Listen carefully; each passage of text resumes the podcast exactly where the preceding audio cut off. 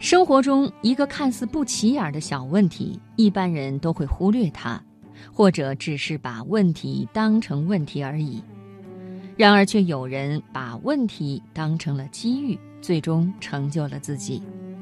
今晚的读人物，我们一起来分享数学家欧拉的故事，把问题当成机遇。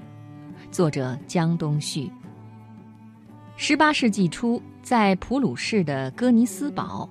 有一条河从两个小岛间穿过，人们建造了七座桥，把两岛屿与河岸连接起来。生活在这里的人们常常在桥与岛屿之间散步游玩。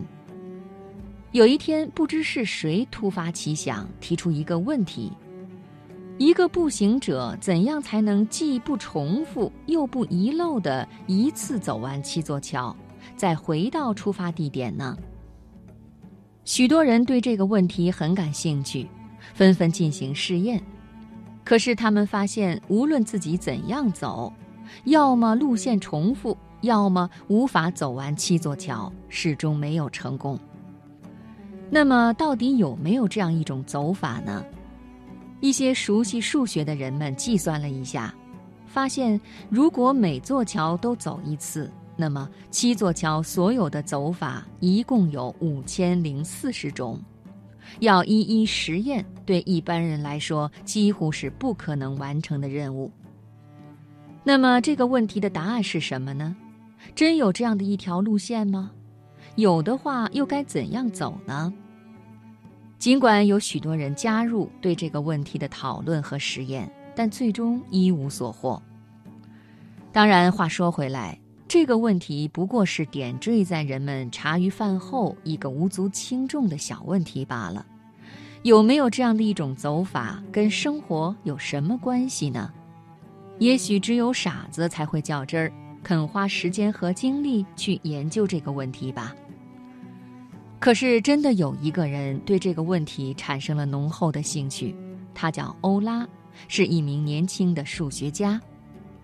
一七三五年，几名好奇的学生写信给正在俄罗斯彼得堡科学院任职的欧拉，请他解答这个问题。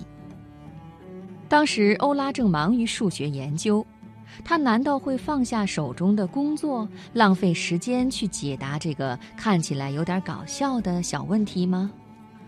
出乎意料的是，欧拉不仅十分重视这个问题。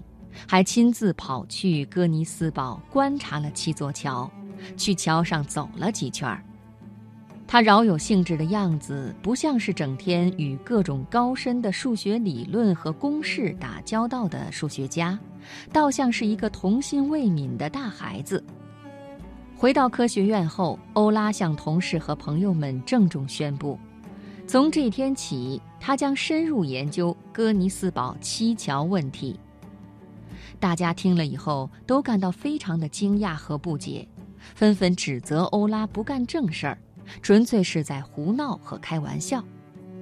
可是欧拉却不顾众人的反对，固执地关起门来做他的研究。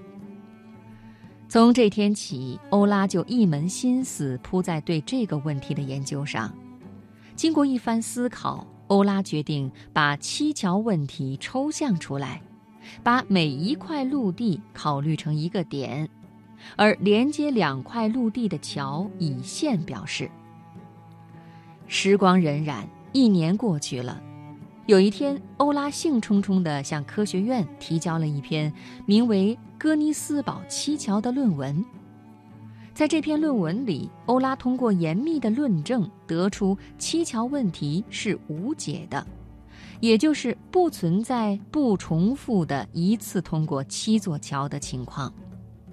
更重要的是，通过研究，他发现了新的定理，并为后来的数学新分支拓扑学的建立奠定了基础。毋庸置疑，他的成果震动了数学界。